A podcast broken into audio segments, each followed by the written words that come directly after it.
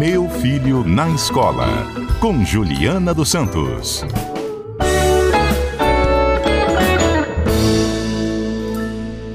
Juliana dos Santos é professora, educadora e, gentilmente, às quartas, terças-feiras, desculpe, ela dá um pulinho aqui no CBN Cotidiano para nos ajudar a ajudar os nossos filhos na escola.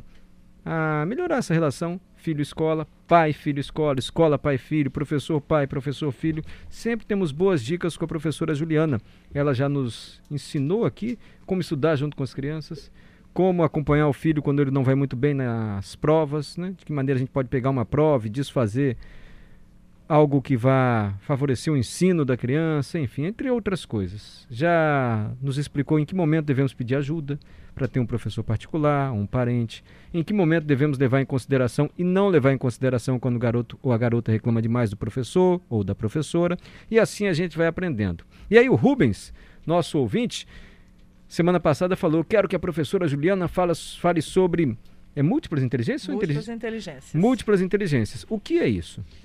É uma teoria desenvolvida na década de 80 por, pelo Gardner, que diz o seguinte: Quem é Gardner? É um psicólogo. Hum. E ele disse o seguinte: inteligência se aprende. Por quê? Você pode ser muito lógico matemático.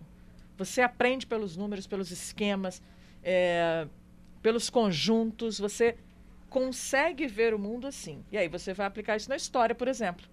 Vamos, ele até cita isso em um dos livros, que ele fala o seguinte: vamos aprender sobre o Holocausto.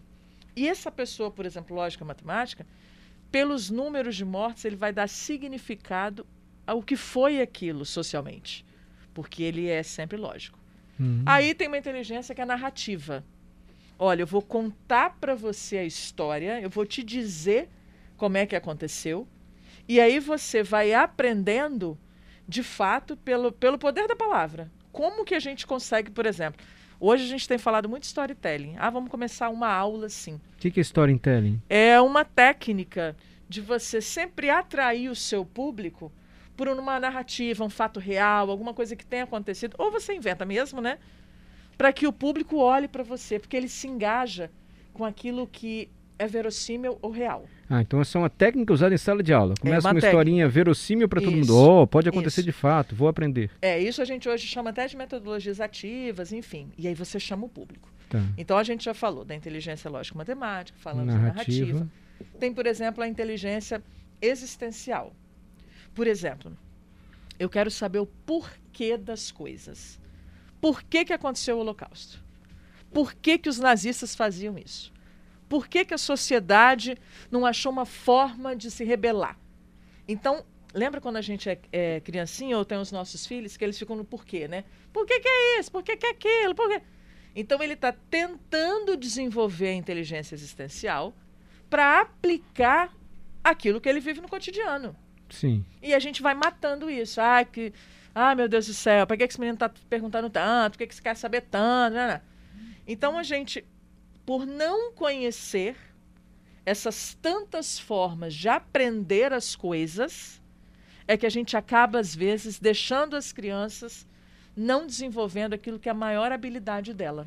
Mas como é que eu vou saber qual é a maior habilidade do meu filho? Se ele é lógico, se ele é narrativo, se ele é se existencial? Ele é existencial, se ele é interpessoal, intrapessoal. Como é interpessoal? Como é inter... Interpessoal é aquela criança, adolescente, que ele sempre aprende quando ele está no grupo porque é nas relações que ele vai construindo hum. o conhecimento das coisas. E o intrapessoal é o oposto? O intrapessoal é aquele que só consegue estudar sozinho. Ele põe no grupo que ele vai dar errado. Olha. Entendeu? Ele precisa conhecer a si mesmo, o seu jeito de estudar, os seus métodos, aquilo que é eficiente para ele. Professora, pela sua experiência de sala de aula, a senhora acredita nisso? Assim, que de fato cada um de nós tem uma inteligência claro, claro, mais desenvolvida? Claro. Acredito. E aí a gente também vai usando várias inteligências de acordo com o contexto e de acordo com aquilo que nós somos expostos. E aí, de fato, desenvolve-se esses processos. Eu não sei trabalhar em grupo, eu não sou nada interpessoal, mas eu vou desenvolvendo isso principalmente pelas necessidades do século XXI. Né? Trabalhos colaborativos, estar com o outro, as equipes multidisciplinares, quando a gente já fala em educação corporativa, enfim. A gente desenvolve isso no educando Tá? Mas isso, para isso, precisam de planejamentos do professor e estrutura da escola para reconhecer quem é o meu aluno. E como é que se reconhece isso? Por meio de testes é, escritos? diagnósticos. A é? gente pode fazer diagnóstico com a turma, por exemplo. Hum. Ah, eu vou fazer uma. Eu vou trabalhar com jogos. Como é que ele se comporta, por exemplo, num jogo, se ele é mais interpessoal ou mais intrapessoal? Eu consigo fazer isso com o jogo. A inteligência narrativa, será que ele consegue desenvolver sínteses estruturando isso em textos? Então ele é bem mais narrativo, ele quer e precisa escrever. Não, ele é muito esquemático. Ele, é, ele pega um contexto, faz um mapa conceitual e aí vai encaixando aquilo. Ele é bem mais lógico. Então, o que a senhora defende e que o Gardner. Gardner defendia é que seria interessante se as escolas tivessem um diagnóstico quase isso. individual de cada aluno. Isso. É isso. Mas isso é muito difícil para o professor. Como é que ele vai fazer isso, coitado? Olha, a gente sempre vai numa premissa de quando a gente, por exemplo, vamos começar 2022. Vamos para o sexto ano, que é uma virada ali de segmento. Sexto ano é importante? Um ano importante? É, sexto ano é sempre virada de segmento, é muito importante. Né? Uhum. Né? E aí, quando a gente vai, quem é da equipe, daqueles professores todos, geografia, história, como é que a gente pode, em equipe, aplicar esses diagnósticos? Porque aí fica mais suave e a gente distribui esse trabalho também entre os professores daquelas crianças. Entendi. Então a gente tem, precisa também o professor fazer trabalho integrado. Mas aí também não é dividir uma sala. Nessas salas vão ficar os lógicos, nessas salas não, interpessoais. Não. É... O que, que a gente precisa entender, Mário? Ah. Mais do que nunca, o planejamento do professor ele precisa contemplar metodologias que facilitam a aprendizagem de quem é mais narrativo, de quem é mais lógico matemático. Por exemplo, nessa questão do holocausto, do que a gente citou aqui, eu vou trabalhar a história disso. Então eu vou começar com uma narrativa. Quando eu colocar os números, porque esses lógicos matemáticos vão logo se interessar, eu quero o número, mas com significado. Por quê? O que, que significa isso socialmente? Aí eu já chamo o aluno que é mais existencialista. A forma como eu aplico o conteúdo que eu planejo essa aula é que é interessante para esses vários tipos de inteligência serem contemplados. Ô Rubens, que questão boa que você levantou para a gente. Está é. Aprendendo com a gente aí? Múltipla inteligência. Agora, professora, é batata, assim, se o aluno é mais lógico, ele vai estudar bem na área de exatas. Se ele é mais é, existencial... Ele... interpessoal, interpessoal, musical... Tem Isso, alunos que são muito mais musicais. É, e essas inteligências múltiplas, diferentes, elas direcionam sim a carreira de uma pessoa ou não necessariamente? Não necessariamente, porque às vezes você tem mais de uma inteligência, você é muito, aprende muito narrativo, mas você também é muito existencialista. E a gente desenvolve isso com os alunos, a gente precisa desenvolver. Sim. Então não é exatamente assim, ah, vai seguir as artes. Ele é muito musical, vai seguir as artes. Não.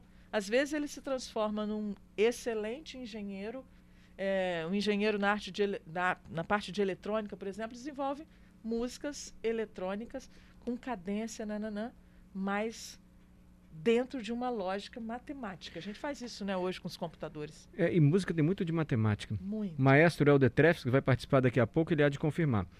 Professora Juliana, alguém que está nos ouvindo agora e identificou no filho que ele é mais para esse lado existencialista, não é, bem existencial. existencial, ou que ele é mais para o lado lógico, mais narrativo. Ah, meu filho é mais ou menos assim. Como é que a gente pode ajudar o nosso filho a estudar se eu conseguir identificar qual é a inteligência múltipla que ele desenvolve mais? É, aí a gente tem o desenvolvimento das habilidades. Por exemplo, os estilos de aprendizagem. Por quê? Ele é narrativo, digamos, mas ele aprende muito ouvindo. Então, eu vou expor o meu filho sempre, ou quase sempre, a exercícios, a vídeos, a podcasts, a, a materiais que tragam para ele esse desenvolvimento. Ah, não, ele é, ele é bem visual. Por quê? Porque ele é matemático, vai nos esquemas, nanã. Então eu vou colocando para ele objetos visuais. Então a gente vai juntando as múltiplas inteligências e os estilos de aprendizagem para ir desenvolvendo isso nas crianças. Por exemplo, tem criança, e eu também sou assim, tá? Tem teste para isso tudo que eu estou falando. E eu sou assim, eu preciso fazer, pegar. Eu sou muito sinestésica. Então a gente vai no diagnóstico, desenvolvendo isso com os alunos, olhando isso sempre para dar suporte e alavancar cada vez mais essas crianças. Professora Juliana, obrigado, viu? Nada. Agradeço em nome da nossa equipe, do Rubens também, que mandou a pergunta. Rubens, aula para você de inteligências múltiplas e como é que pode nos ajudar, ajudar nossos filhos na escola. E ajudar os professores também. Como tá difícil ser professor, hein? É, né? é muita coisa para um professor. É, a gente tem que pensar no professor sempre num profissional da educação. A gente precisa se profissionalizar mesmo como professor. E aí o professor estuda sempre. É, é ao longo da vida. É uma aprendizagem ao longo da vida. Obrigado, professora Juliana. Obrigada a vocês.